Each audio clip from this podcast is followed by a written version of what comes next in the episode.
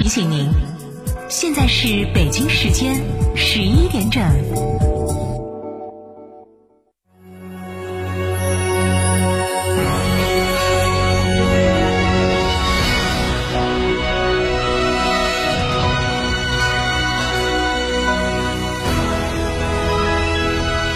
成都的声音，FM 九九点八，成都人民广播电台新闻广播。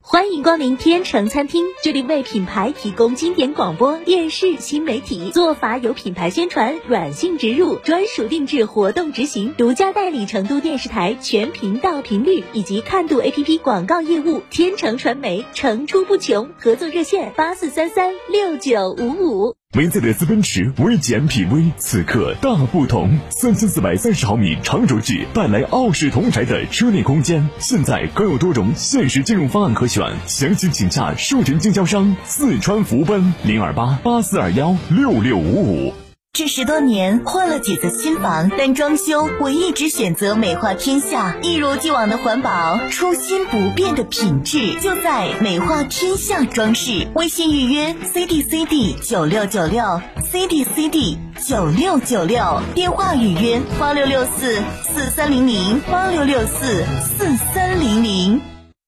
四川的朋友，大家好，我是黄渤，我是演员王迅。新冠病毒目前还在全球肆虐，抗疫成果来之不易，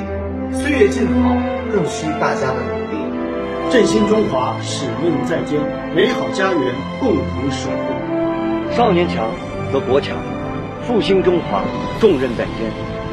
新时代的青年需要豪情和担当，更需要强健的体魄来实现梦想。积极接种疫苗是抵御新冠病毒的最经济有效的手段。青年朋友们，每一个你，每一个我，接种疫苗，环环相扣，才能铸就健康的钢铁长城。让我们共同铸就免疫屏障，抵御病毒，强我中华。筑起免疫屏障，需要你的一臂之力。美丽家园，守护健康，打疫苗，我助一臂之力。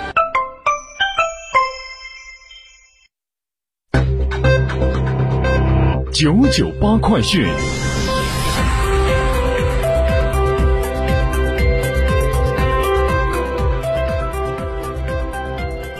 各位听众您好，欢迎收听九九八快讯，我是浩明，为您播报新闻。八月二十三号起，成都杜甫草堂博物馆、成都博物馆、成都武侯祠博物馆、成都金沙遗址博物馆、成都永陵博物馆将恢复对外开放。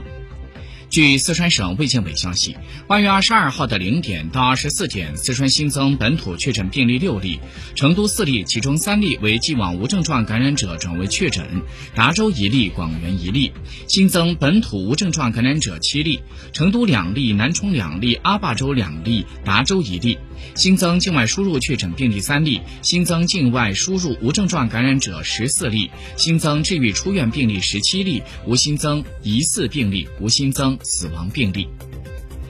据国家卫健委消息，八月二十二号的零点到二十四点，三十一个省、自治区、直辖市和新疆生产建设兵团报告新增确诊病例三百八十二例，其中境外输入病例七十四例，本土病例三百零八例。具体来看，海南二百零五例，西藏二十七例，重庆二十三例，陕西十三例，广东七例，四川六例，福建四例，新疆四例，河南、湖北各三例，山西、内蒙古、湖南、云南、青海各两例，上海、浙江、江西各一例，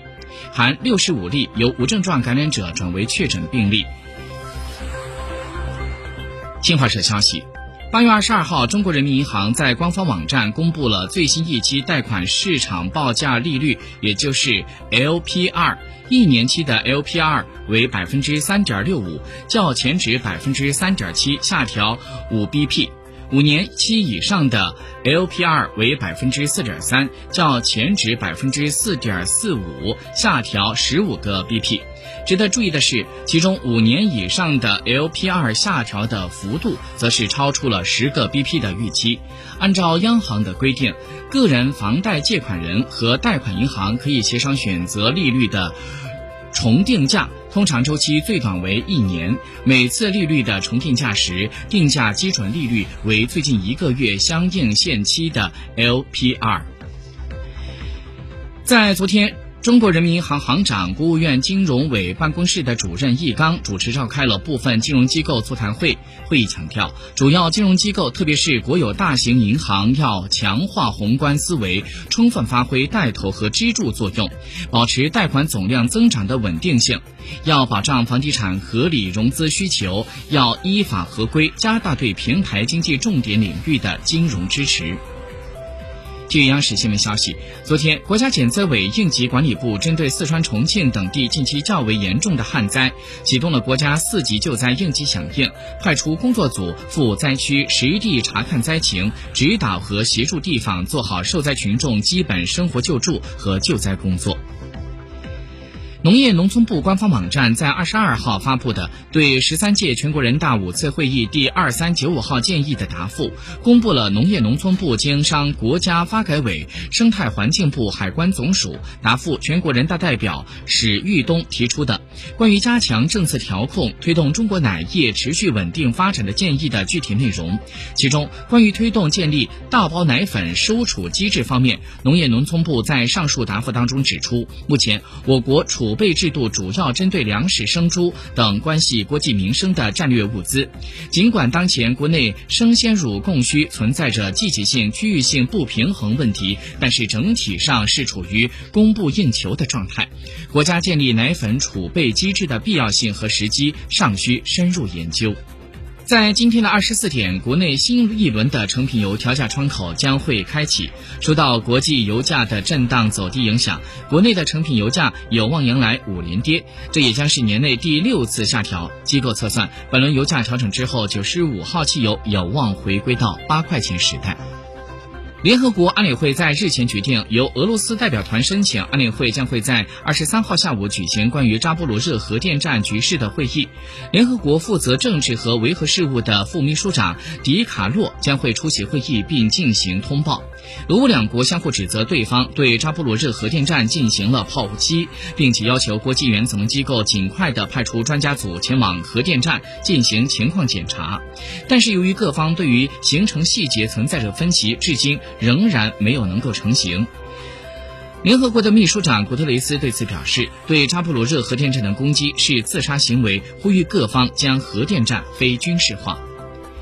当地时间二十二号，美国的前总统特朗普起诉美国的司法部，要求其在任命监管机构之前不得审查在海湖庄园扣押的材料。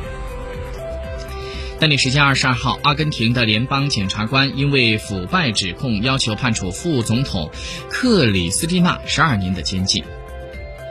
当地时间二十二号，俄罗斯援引俄外交部的副部长里亚布科夫的话来报道。谈到北约国家参与到乌克兰冲突，忽视俄罗斯的国家利益和俄方划定的红线，这一政策可能会导致核大国之间的冲突。他指出，俄罗斯将会使用核武器作为回击措施，同时将在国家遭遇到存亡威胁之际使用核武器。当地时间二十二号，据塔斯社援引俄罗斯联邦安全局的消息，莫斯科州的达利亚杜基娜的被害案现在已经破案。俄罗斯联邦安全局介绍，杀害杜金娜的犯罪行为是由乌克兰的特勤部门准备和实施的。各位听众，新闻播报完了，感谢您的收听，再会。